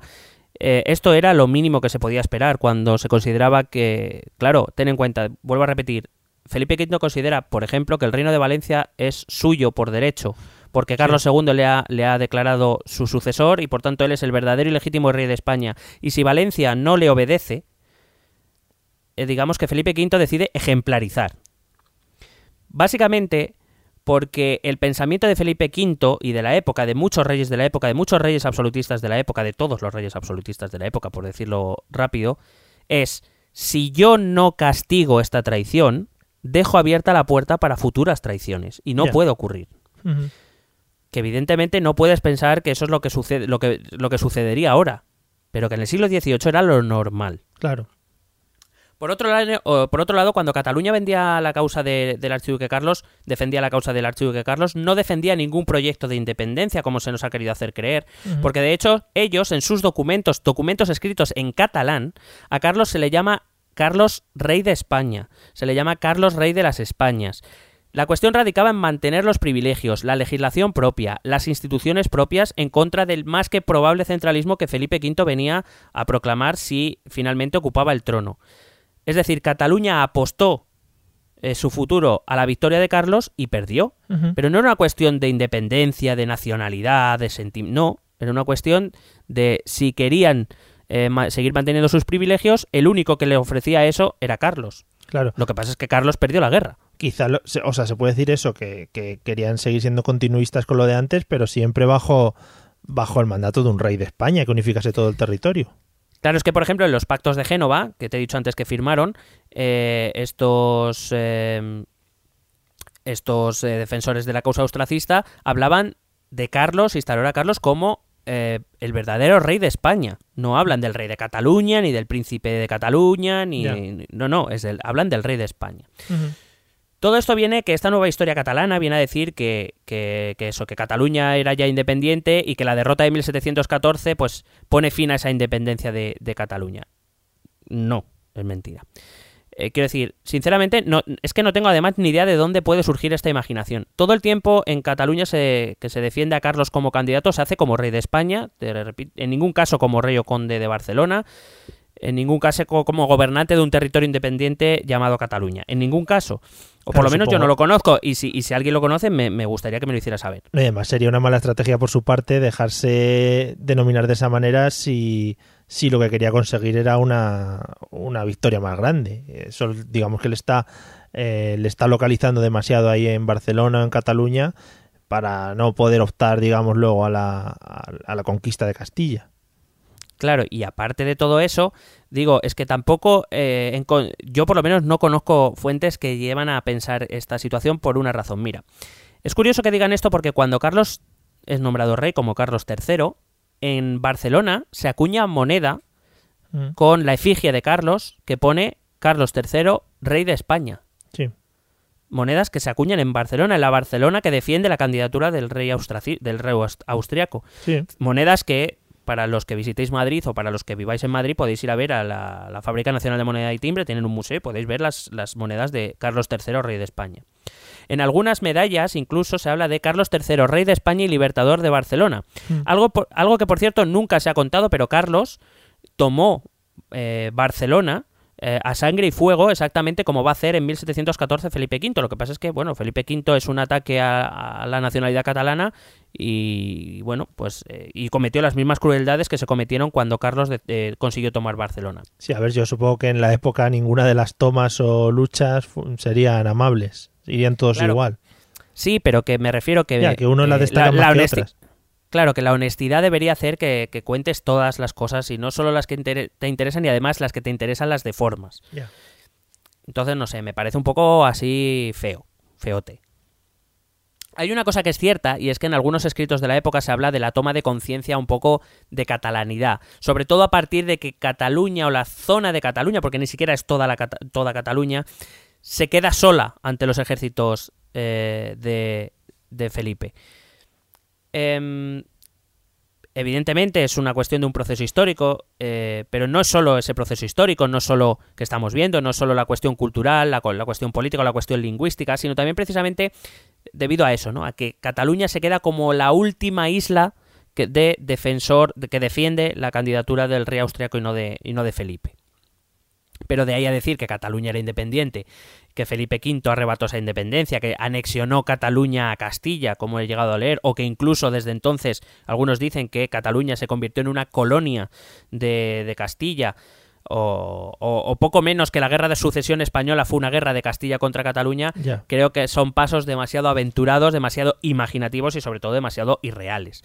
Hay panfletos de la época, hay panfletos de la época en que en Cataluña que vienen a decir que los verdaderos españoles precisamente eran aquellos que defendían la causa de Carlos y no la de Felipe V, es decir, ellos mismos se autoproclamaban como los verdaderos españoles. Hostia. No no eh, me refiero porque no estaban defendiendo una nación, estaban defendiendo un trono, un rey, Sí, sí, a un sistema político, no estaban defendiendo una nación. Es decir, ser español tampoco es lo que hoy se considera por muchos nacionalistas españoles que es ser español. Volvemos a lo mismo, no estamos, a- no estamos hablando de esos niveles, igual que te digo que el nacionalismo catalán no existe, tampoco existe la idea de nación española como, como esa idea grande que hay que defender con la vida si fuera necesario y que es... No, no, es que eso tampoco existe. ya. Eh, mientras Felipe conquistaba buena parte de Cataluña entre 1708 y 1711, el conflicto europeo va a cambiar radicalmente de sentido cuando el emperador del Sacro Imperio Romano Germánico muere sin descendencia y, el, y la corona, el- el- la corona imperial, es otorgada a su hermano, que como he dicho antes es este archiduque Carlos, que estaba aquí peleando por el trono español. Si la guerra se había iniciado con el temor de las coronas, de- con el temor de que las coronas de Francia y España se reuniesen en una misma familia, pues no va a ser menos temor que imagínate que la guerra la gana Carlos y Carlos Mm. va a ser rey de España y emperador del Sacro Imperio. Ya. Es decir, el peligro eh, vuelve a existir también con el segundo candidato. Eh, Por otra parte, el propio archiduque, con lo cual eso va a hacer que Inglaterra y Provincias Unidas principalmente y Portugal van a decir, bueno, lo mismo ya no nos interesa tanto esta guerra. Claro. Esto unido al hecho de que, eh, evidentemente, al ser nombrado emperador, el archiduque Carlos, eh, pues más o menos ya se va a sentir satisfecho, ya no necesita el trono de España, ya va a ser emperador del Sacro Sí. Imperio Romano Germánico. Por cierto, que este emperador eh, se va a ir mm, en secreto de Cataluña. Va, va A abandonar. Cataluña, sí, sí, a lo Jibiri. Esto, unido al hecho de que se llevaban ya 11-12 años de guerra, que siempre es agotador, eh, pues hace que estos países, Inglaterra y Provincias Unidas, no vean ya con tan malos ojos que Felipe ocupe el trono de España.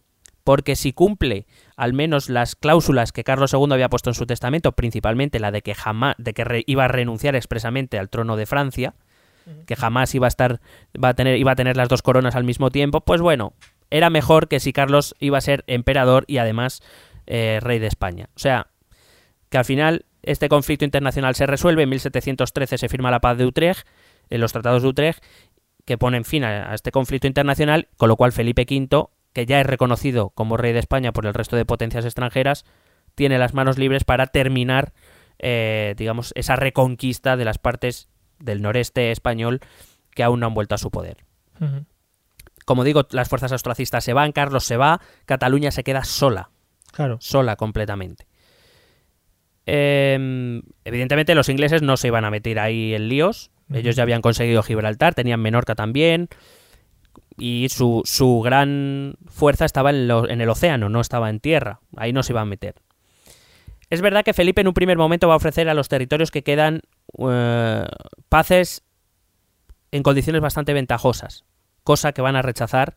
Por cierto, en una votación eh, leí, vi ese documento una vez, bueno, una reproducción evidentemente, eh, en el que se hizo una votación eh, mediante el cual 78 votos en contra de aceptar la paz, 45 a favor. Lo digo porque para que veas que tampoco es que hubiera una unanimidad en la, la resistencia contra Felipe, ni que todos Ya. eran contra Felipe, etcétera.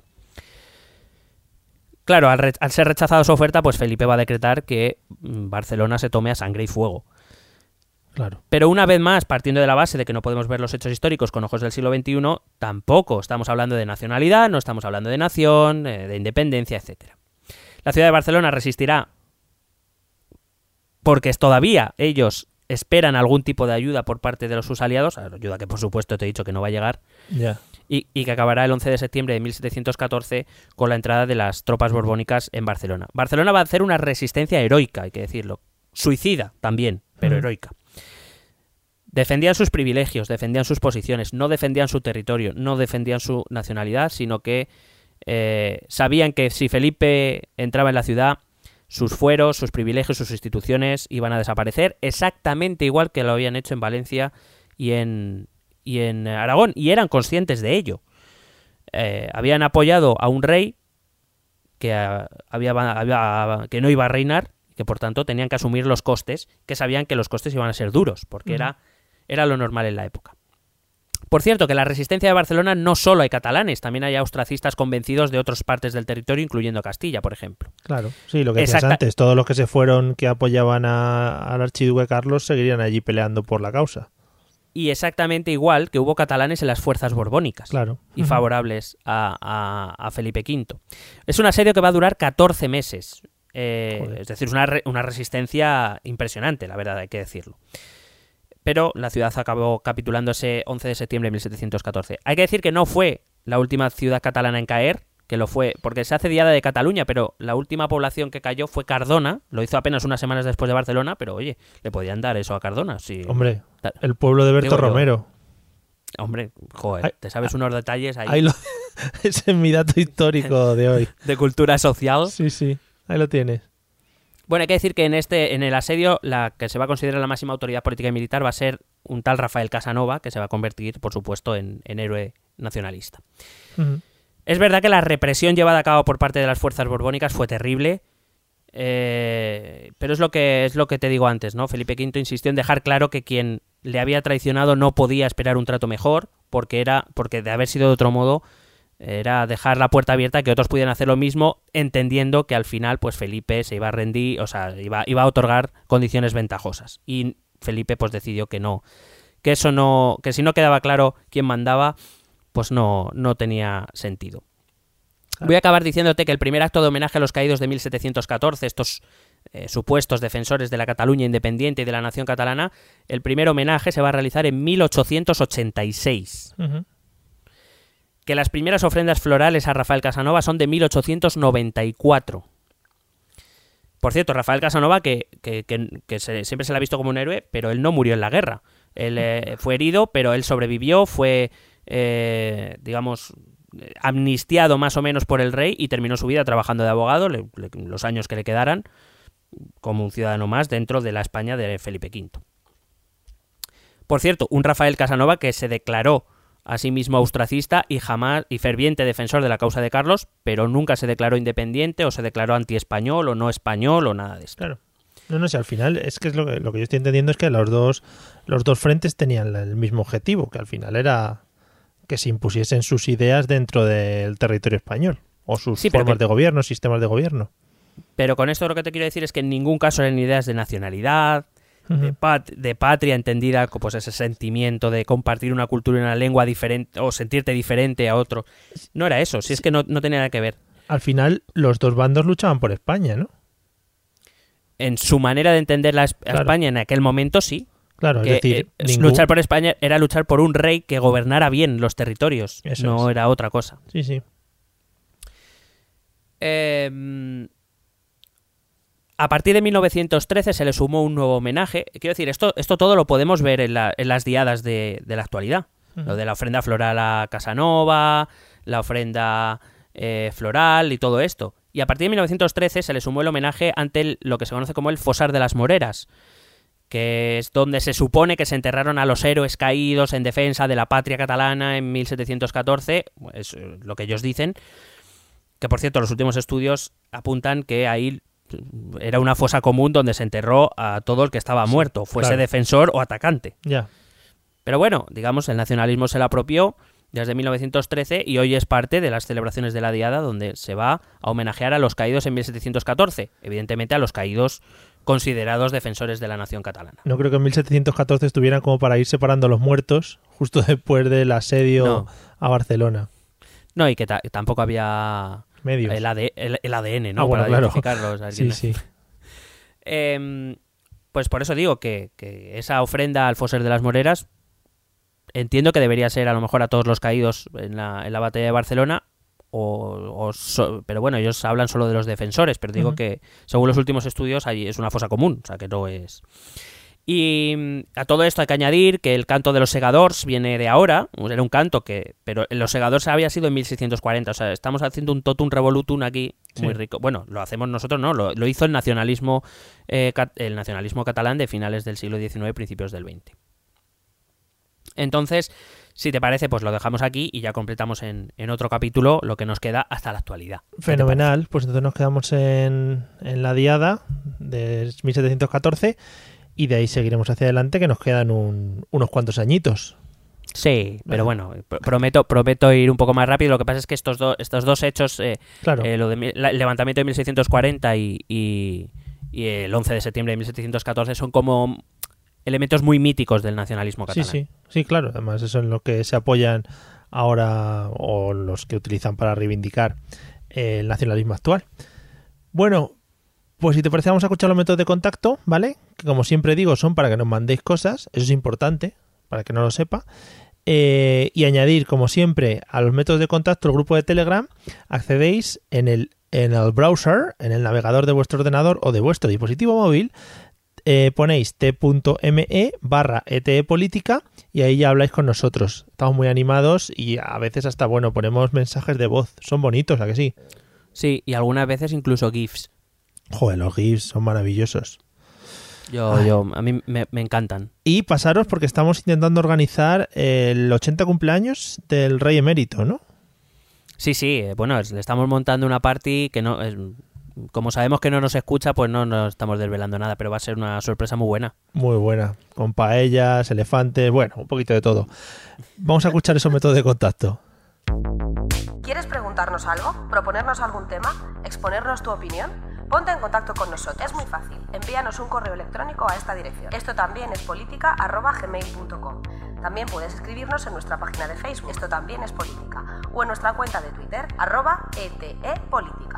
O si lo prefieres, visita nuestro blog. Esto también es política.wordpress.com. Recuerda que puedes suscribirte a nuestro canal de YouTube. Y si quieres charlar con nosotros directamente, únete a nuestro grupo de Telegram. Busca el enlace en nuestras redes sociales. Porque tú también formas parte de Esto también es política. Bueno, pues hasta aquí el maravilloso episodio de hoy en el que hemos ido desgranando un poquito eh, la historia de Cataluña, sobre todo, como hemos dicho siempre, para entender qué es lo que está pasando ahora o qué reivindican los nacionalismos actuales. Eh, ¿Qué tal? ¿Cómo lo estás viendo?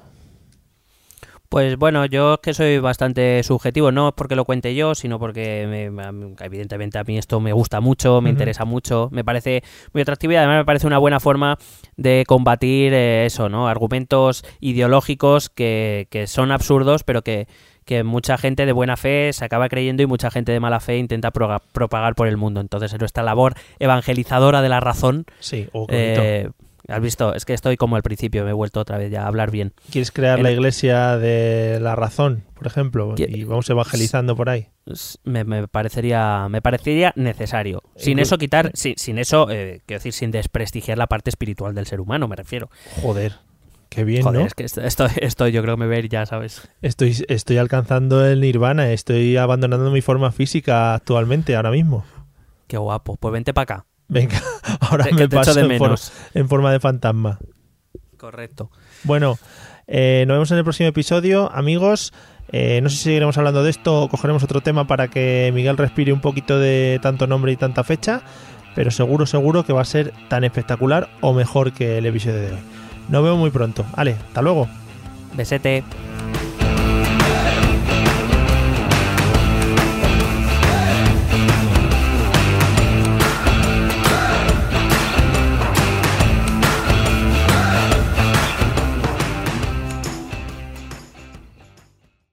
It's true that some things change as we get older.